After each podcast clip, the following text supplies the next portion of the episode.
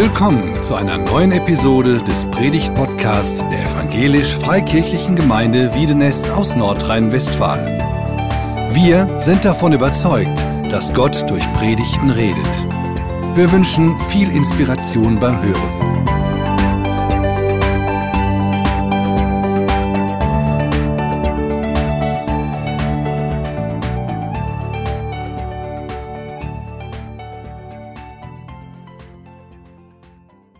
Ja, guten Morgen, ihr Lieben.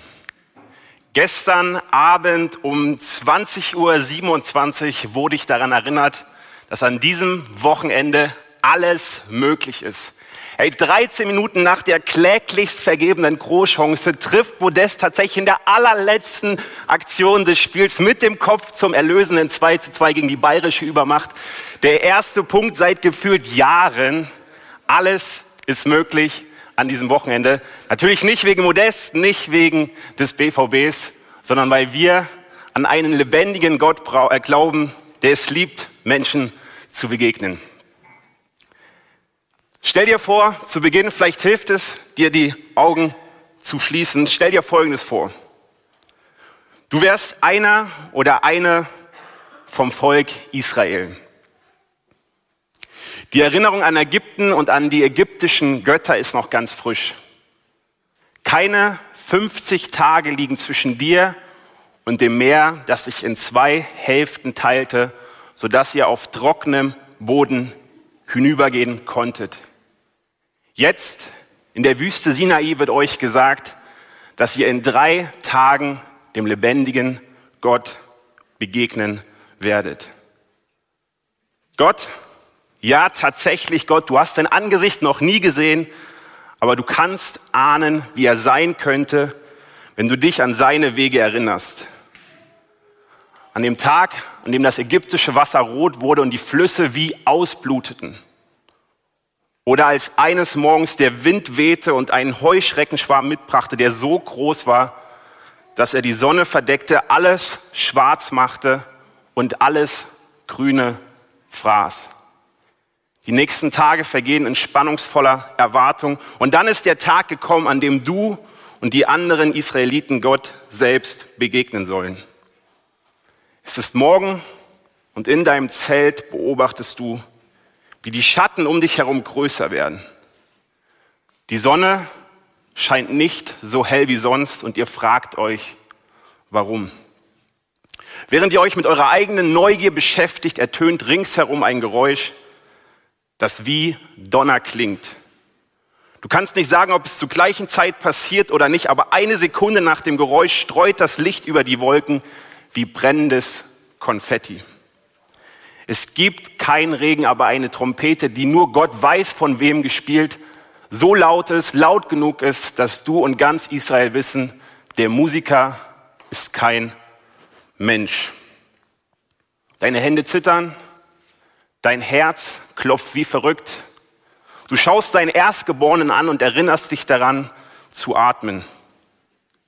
Du bist jetzt am Fuß des Berges angekommen, nah genug, um zu sehen, dass der Berg in Rauch gehüllt ist, weit genug, um am Leben zu bleiben.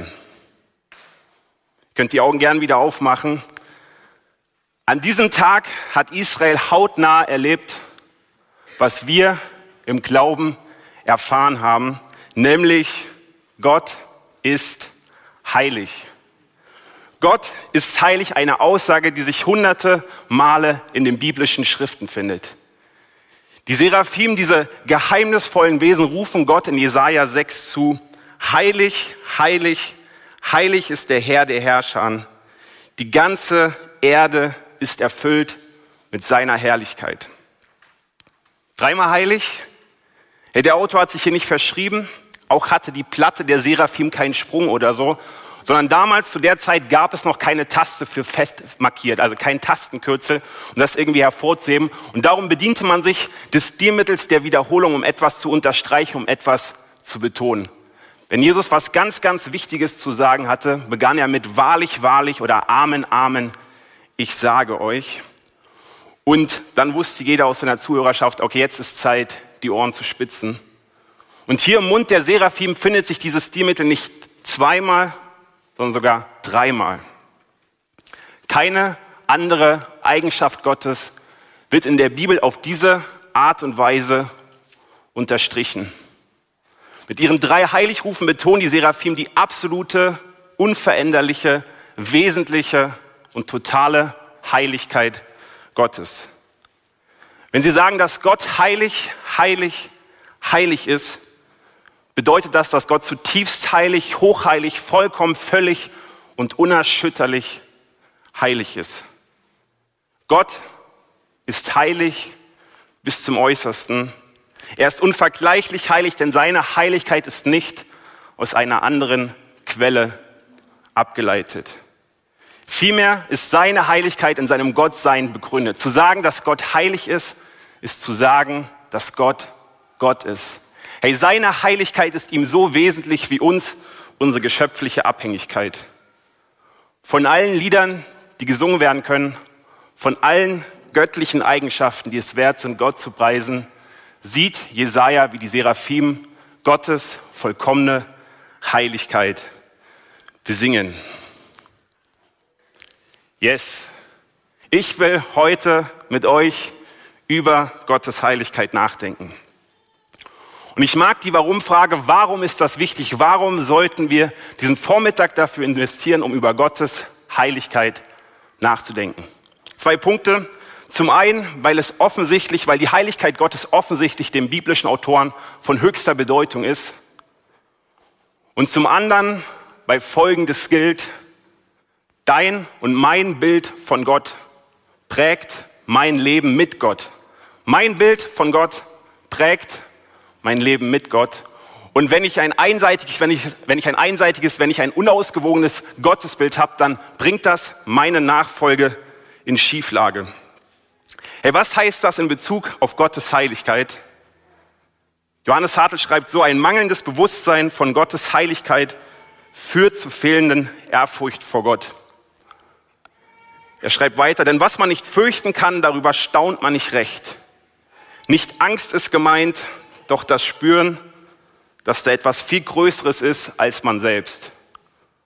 Wovor man nicht zittern kann, das kann man nicht anbeten. Und so weicht mit der Gottesfurcht auch die Anbetung. Hey, mit anderen Worten, verlieren wir Gottes Heiligkeit aus dem Blick, dann schwindet unsere Ehrfurcht vor Gott und letztendlich verstummt unsere Anbetung. Darum will ich heute mit euch über Heiligkeit nachdenken. Okay, naheliegende Frage, was bedeutet es denn, dass Gott heilig ist? Und dazu will ich einen Blick wagen in das zentrale israelische oder israelitische Glaubensbekenntnis. Das Glaubensbekenntnis, das im Leben eines frommen Juden sicherlich zehntausendfach wiederholt ist. Die Rede ist vom sogenannten Shema Israel, das im fünften Buch Mose steht und wie folgt losgeht. Höre Israel, der Herr, unser Gott, der Herr ist einzig. Der Herr ist Echat, ist das Wort hier im Präsch. Was heißt das? Hey, nicht nur soll Jahwe der Einzige sein, den wir anbeten, sondern Jahwe ist einzig. Jahwe ist Echat. Er füllt eine ganz eigene Kategorie. Er spielt in einer anderen Liga und zwar in einer Liga, wo es keine Gegenspieler gibt. Er füllt eine Klasse für sich. Er hat niemanden, der ihn verursacht hat. Er steht über der Zeit. Er ist, unbe äh, ist unermesslich unbegrenzt mit grenzenloser Macht. Er ist der ganz andere, der einzigartige, der hocherhabene, der Schöpfer von Himmel und Erde, der Schöpfer von Raum und Zeit. Er hat sein Sein aus sich selbst und nicht dadurch, dass jemand ihm zustimmt oder zum Gott wählt. Würden alle Menschen auf Erden sich entscheiden, Atheisten zu werden, würde das an Gottes Existenz so wenig ändern, wie die Existenz der Sonne durch die Tatsache bedroht wäre, dass alle Menschen sich die Augen ausstechen würden. Er ist auch nicht davon abhängig, dass ihn ein bestimmtes Volk anbetet oder anbeten soll. Gott ist anbetungswürdig, weil er Echat ist.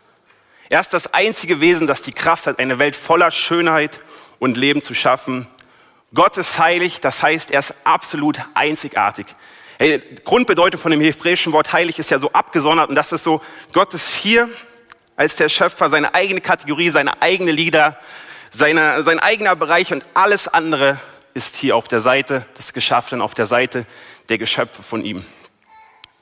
Hey, nun gibt es in Bezug auf Gottes Heiligkeit zwei verbreitete Seiten, von denen man vom Pferd fallen kann. Okay? Auf der einen Seite wird Gottes Heiligkeit betont, aber man bleibt auf Distanz, hat irgendwie ein unterkühltes Verhältnis zu Gott. Also hier auf der einen Seite wird es betont, Gottes Heiligkeit, aber man hat irgendwie ein unterkühltes Verhältnis zu Gott. Auf der anderen Seite wird Gottes Nähe betont, aber irgendwie auf Kosten von Ehrfurcht. Ey, ganz schnell geht es darum, dass Gott sich um mich dreht, dass es mir gut geht, dass Gott mir gut tut. Und irgendwie tauschen wir da so die, tauschen wir irgendwie den Bezug aus, dass nicht wir uns um Gott drehen, sondern Gott uns um uns, wie so ein kosmischer Therapeut, der vor allem dafür da ist, dass es mir gut geht. In der ersten Gruppe will ich zurufen, ein Leben mit dem Gott, der uns in der Bibel beschrieben wird, lässt dich nicht kalt. Hey, von Genesis bis Offenbarung, von der ersten bis zur letzten Seite der Bibel lesen wir, dass die angemessene Reaktion oder das Leben, das Gott in uns hervorrufen will, eins voller Leidenschaft und Hingabe ist. Und hier ist mir ein Punkt wichtig und ich habe das Vorrecht, das zu Hause seit vielen Jahren ganz live zu erleben. Hey, Leidenschaft heißt nicht gleich extrovertiert oder sowas. Ich bin ein extrovertierter Mensch. Wenn ich leidenschaftlich bin, kriegt man das mit. Das habe ich von meiner Mutter. Aber mein Vater, wenn er leidenschaftlich ist, dann passiert das. Hier, großer C. Seine Leidenschaft steckt im großen C. Mein Vater ist eher nicht so extrovertiert, äh, aber kann genauso leidenschaftlich sein. Das finde ich einen ganz wichtigen Punkt, dass Leidenschaft nicht mit extrovertiert sein zu verwechseln ist, aber dass man Leidenschaft und Hingabe genauso extrovertiert wie introvertiert ausleben kann. Hey, der zweiten Gruppe will ich zurufen, die mehr so, und ich würde mich eher an dieser Gruppe äh, wiederfinden, die mehr so, Gott, hey, ich will mich gut fühlen und du bist auch dafür da, dass es mir gut tut. Dieser Gruppe würde ich zurufen, Gott ist größer, als du denkst. Gott ist größer, als du denkst. Und ich darf gerade noch meine letzte Hausarbeit über Offenbarung schreiben. Und dann habe ich letzte Woche dann einen Kommentar gelesen zu Offenbarung 1, als der Seher diese Offenbarung von Jesus hat, diese krasse Offenbarung von Jesus und dann von einem Theologen, den ich mag, ein Zitat gefunden, wo ich dachte, hey, das passt gut für diese Leute, das passt gut für mich, um uns daran zu erinnern, dass Gott größer ist, als wir denken. Und N.T. Wright, so heißt der Mann, schreibt Folgendes. Manche betrachten Jesus als eine weit entfernte Figur, die der Fantasiewelt des ersten Jahrhunderts angehört. Für andere, das schließt auch einige enthusiastische Christen unserer Tage ein, ist Jesus derjenige, mit dem wir eine persönliche, liebevolle, intime Beziehung pflegen können. Johannes würde dem zweiten Bild zustimmen. Hey, das ist wichtig. Ja, liebevolle, intime Beziehung zu Gott ist möglich. Johannes würde dem zweiten Bild zustimmen. Er würde uns aber doch vor der Vorstellung warnen, dass Jesus nur ein netter Kumpel ist, der unsere Seele streichelt. Wenn wir Jesus sehen würden, wie er ist, würden wir uns nicht an ihn kuscheln, sondern wie tot zu seinen Füßen niederfallen. Hey, so groß, so heilig, so mächtig ist dieser Gott. Aber soll ich euch was sagen? Beide Abweichungen, hey, die eine so unterkühlt, irgendwie distanziert Gottes Heiligkeit, die andere bisschen weniger Gottes Heiligkeit, Gottes Nähe, sind total nachvollziehbar. Ist irgendwie naheliegend, weil die Bibel etwas unfassbar Spannungsvolles beschreibt. Die Bibel bringt etwas zusammen, was eigentlich nicht zusammengehört. Denn was ist die natürliche, naheliegende Reaktion, wenn wir mit etwas Gewaltigem konfrontiert sind? Ja, die natürliche, die naheliegende Reaktion ist gesunde Distanz, alles andere wäre töricht, okay? Hey, stellt euch vor, hier wäre nicht so ein kleiner, keine kleine Schlucht, sondern es wäre eine Schlucht, ich würde am Rand einer Schlucht stehen, die hunderte Meter tief wäre. Ja, was wäre die gesunde Reaktion auf so eine tiefe, tiefe Schlucht? Wäre nicht, dass ich hier mit meinen Füßen noch so ein bisschen drüber gehe und ich würde gesunde Distanz halten, würde sagen, yo, das ist ein bisschen tief, ich halte mal lieber gesunden Abstand. Hey, oder du bist am Meer, ich bin am Meer, der Atlantik, ein Sturm kommt auf, die Wellen peitschen Meter hoch. Was wäre die gesunde, die natürliche Reaktion? Hey, ich lasse meine Badente zu Hause, setze mich irgendwo hin und schaue mir das Treiben von draußen an. Geh nicht ins Meer, sondern halte gesunde Distanz. Und wenn das für tiefe Schluchten und stürmische Meere gilt, wie viel mehr sollte das für den Gott gelten, der die Schluchten gemacht hat und alle Meere in seiner hohlen Hand misst? Und jetzt, ihr Lieben, wird's wild, okay? Es wird wild. Ey, bei einer tiefen Schlucht und bei einem stürmischen Meer wäre alles andere als gesunde Distanz töricht. Wie ist es nun bei dem heiligen Gott, den ganz anderen, den Hocherhabenen? Lesen wir weiter, was im Glaubensbekenntnis Israels steht. Höre Israel, der Herr unser Gott, der Herr ist einzig. Darum sollst du den Herrn, deinen Gott, lieben mit ganzem Herzen, mit ganzer Seele und mit ganzer Kraft. Hey, der heilige Gott will nicht gesunde Distanz, sondern erwiderte Liebe. Der heilige Gott, der ganz andere, der hocherhabene, sehnt sich nach erwiderter Liebe. Und ich glaube, diesen Satz dürfen wir uns einmal auf der Zunge zergehen lassen. Der Gott, der hat es, der alles und jeden an Größe übersteigt, sehnt sich nach deiner und meiner erwiderten Liebe. Okay, und jetzt wird es noch wilder. Wild heute Morgen. Lasst mich die Szene vom Anfang nochmal aufgreifen, okay? Ihr erinnert euch, hier Offenbarung von Gottes am Berg Sinai. Stellt euch vor, folgendes Gedankenspiel. Einer der Israeliten, der diese imposante, der diese gewaltige Offenbarung Gottes hautnah live miterlebt hat, dessen Hände schwitzig wurden, dessen Hände zitterten, dessen Herz wie wild pochte. Dieser Israelit macht eine Zeitreise und zwar ins erste Jahrhundert, nicht irgendwohin, sondern nach Korinth, in die dortige Gemeinde. Und er ist live dabei, als der Brief eines gewissen Paulus vorgelesen wird. Und als dann der Vorleser zu dem Part kommt, der unser heutiges sechstes Kapitel ist, hört der Israelit Folgendes. Oder wisst ihr nicht, dass euer Leib ein Tempel des Heiligen Geistes ist, der in euch wohnt und den ihr von Gott habt. Ihr gehört nicht euch selbst. Oder wisst ihr nicht, dass euer Leib ein Tempel des Heiligen Geistes ist, der in euch wohnt und den ihr von Gott habt? Hey, ich bin mir sicher, spätestens beim Hören dieser Passage wäre der gute Israelit aus seinen Birkenstock-Sandalen gekippt. Der heilige Gott, der sich da am Berg Sinai offenbart hat, mit all dem Rauch, mit all dem Donner, mit all den Geräuschen, mit dem Konfettiregen von was auch immer, mit all der Imposanz, mit all der Gewaltigkeit, mit all dem Furchteinflößenden auch. Dieser Gott will in uns Wohnung machen, hat uns zu seinem Tempel auserkoren. Der heilige Gott wohnt in uns. Er hat durch seinen Geist in uns Wohnung genommen. Das heißt, genau da, wo wir gerade stehen, hier mit den Händen, mit dem Gesicht, mit dem Herzen, dem Geist, hier der Heilige, der Große, der ganz andere Gott wohnen und zu Hause sein. Mit anderen Worten, Gott, der ganz andere, ist dir näher, als du dir selbst bist, wenn du Ja zu Jesus gesagt hast. Was für eine unglaubliche Spannung, oder? Hey, was, was die Bibel hier zusammenbringt, passt eigentlich nicht zusammen. Was für eine unglaubliche Spannung, dass der, der ganz alleine auf dieser Seite steht, uns so unfassbar nahe kommt, in uns Wohnung macht und sich nach erwiderter Liebe sehnt. Ich weiß nicht, wenn es dir geht wie mir, dann kennst du folgendes Phänomen. Ich habe es irgendwo mal gelesen, ich weiß nicht mal in welchem Buch, aber ich fand es sehr, sehr hilfreich, weil es was beschreibt, was wir, glaube ich, nur zu gut kennen. Und das ist das Phänomen der frommen Gewöhnung. Und fromme Gewöhnung beschreibt, dass wir Dinge hören, dass wir Sachen hören, immer wieder, immer wieder. Und das ist eher so nur noch so ein müdes Achselzucken. Jo, Gott liebt uns, was soll er denn sonst machen? Ähm, der heilige Gott wohnt in uns, ja, keine Ahnung. Aber man hat sich so sehr an bestimmte Aussagen gewöhnt, dass man gar nicht mehr merkt, wie krass, wie gewaltig, wie imposant diese Aussagen sind. Und ich glaube, dass es, wünsche ich mir, ist mein Gebet, dass wir neu begeistert werden, dass wir neu irgendwie auf eine positive Art und Weise erschüttert werden von dem Gott, der heilig ist und in uns wohnt. Was heißt das für dein und mein, was heißt das für unser Leben mit Gott? In meinem Gebetsbuch habe ich von, ich glaube im August oder irgendwann geschrieben, auch in Bezug äh, auf die Vorbereitung von dieser Predigt oder auf Bezug auf diese Auseinandersetzung mit Gottes Heiligkeit, habe ich Folgendes geschrieben.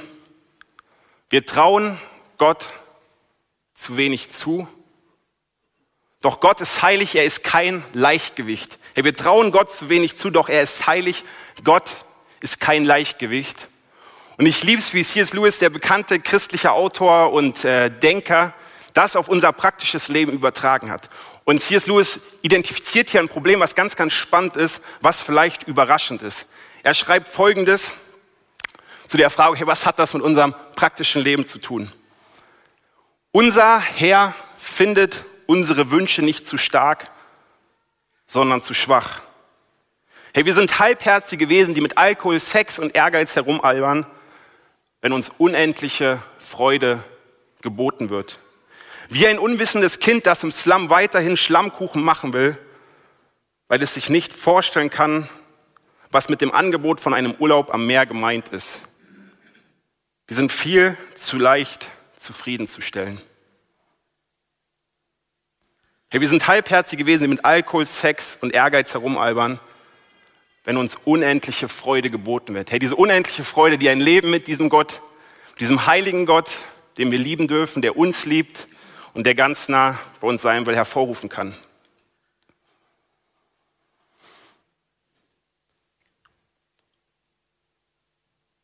Und dieser Gott lädt uns ein, dass wir Teil seiner Geschichte werden. Gerade den Leuten hier, also ich bin ja wie gesagt eher hier, dass er nicht um uns dreht, sondern dass wir eingeladen sind, uns um ihn zu drehen. Er will keine Fern-, keine Wochenendbeziehung zu uns, sondern 24-7 mit uns zusammen sein. Wir sind aufgefordert, in seiner Liebe zu bleiben. Herr Jesus sagt, der Ort, wo wir sein sollen, ist in seiner Liebe. Da kann er auf uns abfärben, da kann er uns berühren, da kann er uns in der Tiefe verändern. Ich finde es krass. Das ist der Ort, wo wir sein sollen. Bleibt in meiner Liebe. Unsere Beziehung zum allmächtigen Gott soll von Vertrauen, Ehrfurcht und einer gegenseitigen Liebe geprägt sein. Wir dürfen Gott kennen. Auch so ein Satz, an dem wir uns so gewöhnt haben. Aber wenn du dir mal vorstellst, du bist auf einer Party und jeder sagt so, ja, wen er gerade kennengelernt hat und du sagst, yo, und ich habe Gott kennengelernt. Mach das mal, dann wirst du merken, dass das etwas Gewaltiges, das ist etwas, was die Bibel uns hier erlaubt zu denken, was was ganz Großes ist. Wir dürfen Gott kennen. Und ich glaube, dass Gott uns als Gemeinden neu aufrütteln will, ähm, dass wir uns nicht mit Schlammkuchen zufrieden geben, sondern erkennen, dass wir zu einem größeren Leben gemacht sind.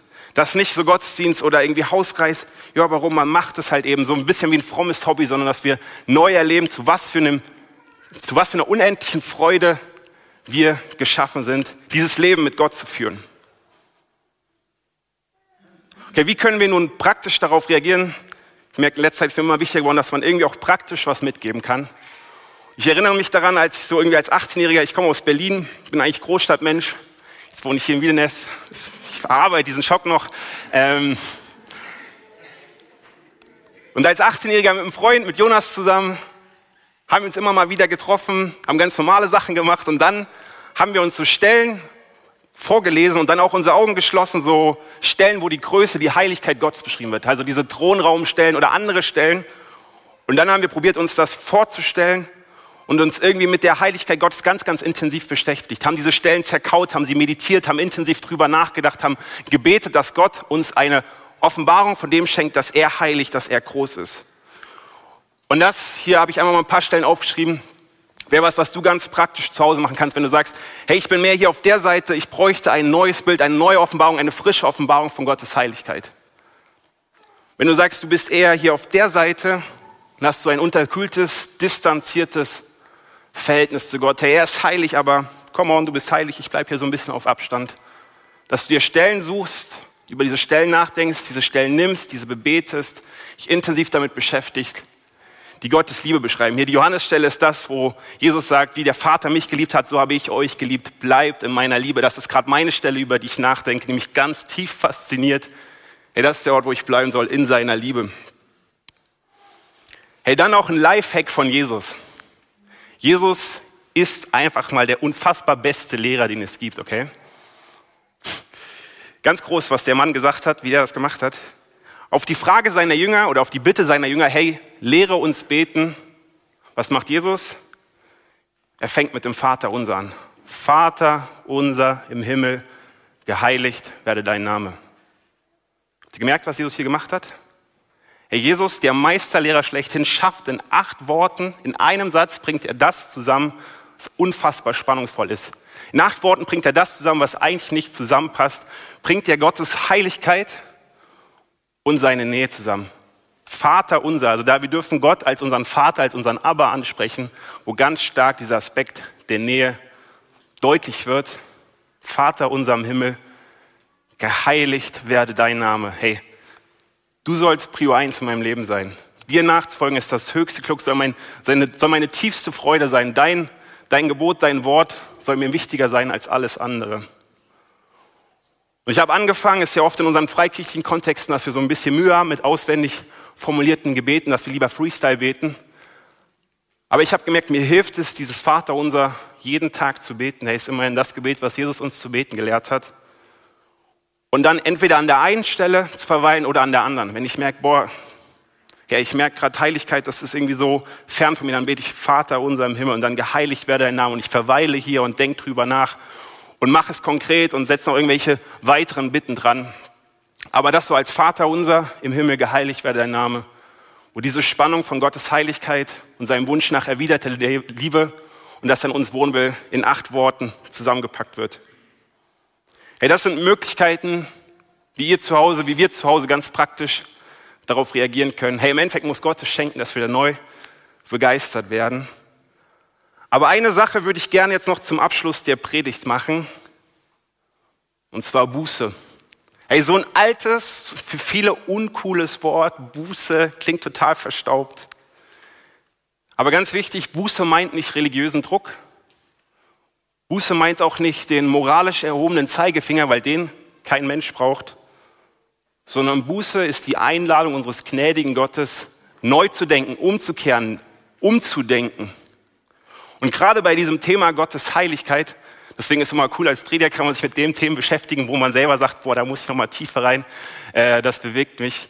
Ähm, gerade bei diesem Thema von Gottes Heiligkeit und seiner Nähe, dieses Spannungsvolle, wo es so leicht ist, von der einen oder von der anderen Seite vom Pferd zu fallen, brauche ich immer wieder Buße, brauche ich immer wieder ein Neudenken, ein Andersdenken, ein Umdenken und darum feiere ich es, dass Buße Kernbestandteil des christlichen Glaubens ist. Ich will mit den Worten vom Westminster Katechismus enden. Wenn ich wisst, was ein Katechismus ist, gar kein Problem.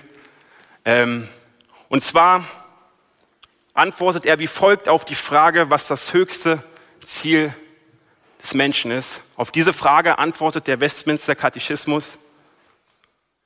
Das höchste Ziel des Menschen ist es, Gott zu verherrlichen und sich für immer an ihm zu erfreuen. Gott zu verherrlichen und sich für immer an ihm zu erfreuen. Amen. Diesen Bußteil will ich wie folgt machen. Oder erstmal ich überlege, es gibt drei Gruppen, die das vielleicht vor allem ansprechen können. Diejenigen, deren Leidenschaft abgekühlt und Hingabe nachgelassen hat. Hey, und das ist in den Mühlen des Alltags, wo viel los ist, wo viel passiert, wenn man vielleicht auch schon Jahrzehnte unterwegs ist. Ich bin jetzt vielleicht seit 25, 30 Jahren Christ. Das kann passieren, das kann schnell passieren. Und da zu sagen, boah Gott, schenk mir neu, dass mein Herz für dich entfacht. Schenk mir neu eine Leidenschaft, neu eine Hingabe für dich. So die erste Gruppe. Die zweite Gruppe, diejenigen, die Gott vielleicht darauf reduziert haben, kosmischer Therapeut zu sein. Ich mag diesen Begriff kosmischer Therapeut, der sich um mich dreht, damit es mir gut geht und dann sagt, Herr, erbarme dich meiner, dass ich dich auf sowas reduziert habe. Du bist nicht dafür da, dass es mir primär gut geht, sondern ich bin dafür da, dass ich dich groß machen darf. Ich kreise um dich und nicht du um mich. Und dann diejenigen, die vielleicht hier sind oder dann im Stream zugucken werden, die noch nie auf Gottes Einladung reagiert haben oder wieder neu auf Gottes Einladung reagieren wollen. Hey, es ist sowas Großes, mit diesem Gott unterwegs zu sein. Das heißt nicht, dass irgendwie alles leicht wird oder es keine Probleme mehr gibt. Aber wir sind zu einer unermesslichen Freude, wie hat es C.S. Lewis gesagt, gemacht. Und da diese Einladung, Gebet zu sprechen, Jesus zu sagen, hey, ich möchte dich kennenlernen. Bitte vergib mir, dass ich bisher noch nicht mit dir gelebt habe. Und ja, ich lade dich ein in mein Leben. Wenn dich das betrifft, dann kannst du sicherlich nachher mit Christoph oder mit wem auch immer sprechen. Hey, drei Gebete. Und ich werde euch einladen, mir hilft es, die Augen zu schließen, die Augen zu schließen. Ich werde zwei Textstellen vorlesen, Der eine aus Offenbarung 1 und die andere aus dem äh, Philipperbrief, die so ein bisschen das beides zusammenbringt. Dann werde ich ein Gebet formulieren, dann werden wir einen Moment der Stille haben, wo jeder von euch, der will, die Möglichkeit hat, mit seinem Schöpfer ins Gespräch zu kommen. Und währenddessen kann die Band schon nach vorne gehen und dann werden wir Gott mit Liedern preisen und ihn groß machen, seine Heiligkeit und seine Liebe besingen. Yes. Ich sage, ich lade euch ein, die Augen zu schließen.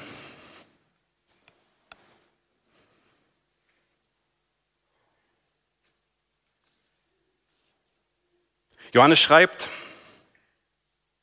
da wandte ich mich um, weil ich die Stimme erblicken wollte, die zu mir sprach. Als ich mich umwandte, sah ich sieben goldene Leuchter und mitten unter den Leuchtern einen gleich einem Menschensohn. Er war bekleidet mit einem Gewand bis auf die Füße und um die Brust trug er einen Gürtel aus Gold. Sein Haupt und seine Haare waren weiß wie weiße Wolle, wie Schnee und seine Augen wie Feuerflammen. Seine Beine glänzten wie Golderz das im Schmelzofen glüht. Und seine Stimme war wie das Rausen von Wassermassen. In seiner Rechten hielt er sieben Sterne und aus seinem Mund kam ein scharfes, zweischneidiges Schwert und sein Gesicht leuchtete wie die machtvoll strahlende Sonne. Als ich ihn sah, fiel ich wie tot vor seinen Füßen nieder. Er aber legte seine rechte Hand auf mich und sagte, fürchte dich nicht. Und Paulus schreibt, Mehr noch, Christus, Jesus, meinen Herrn zu kennen, ist etwas so unüberbietbar Großes, dass ich, wenn ich mich auf irgendetwas anderes verlassen würde, nur verlieren könnte. Denn der Gewinn, nach dem ich strebe, ist Christus. Es ist mein tiefster Wunsch, mit ihm verbunden zu sein.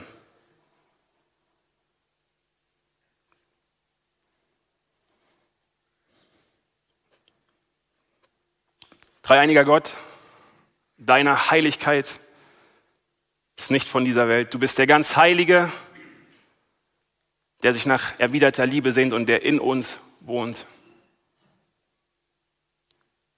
Und Gott, ich bitte, dass jeder, der will, dass der neu gepackt wird von dir, von deiner Größe, von deiner Heiligkeit, von deiner Liebe und von der Nähe zu uns, die du haben möchtest. Ich bitte dich um Vergebung, wo wir von der einen oder anderen Seite vom Pferd gefallen sind. Du siehst, wie schwer es uns zum Teil fällt, diese Spannung aufrechtzuerhalten. Und ich bete, dass du ja, uns neu, bewe neu bewegst, dass du eine Sehnsucht in uns wächst. Dass da, wo Leidenschaft abgekühlt ist, dass du neue Leidenschaft und Hingabe wächst. Dass da, wo wir dich irgendwie zu jemandem reduziert haben, der nur für unsere guten Gefühle da ist, dass neu Ehrfurcht wächst. Dass da, wo vielleicht jemand dich noch gar nicht kennt, dass er dich kennenlernt, dass er gerettet wird. Herr, ich bete, dass du uns hier neu packst. Und ich danke dir, dass wir jetzt dir in der Stille noch unsere Worte sagen dürfen.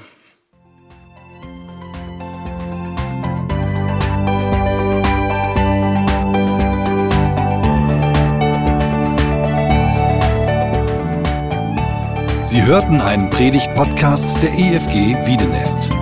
Weitere Predigten Informationen zu Jesus Christus und zu unserer Gemeinde gibt es unter www.efg-wiedenest.de.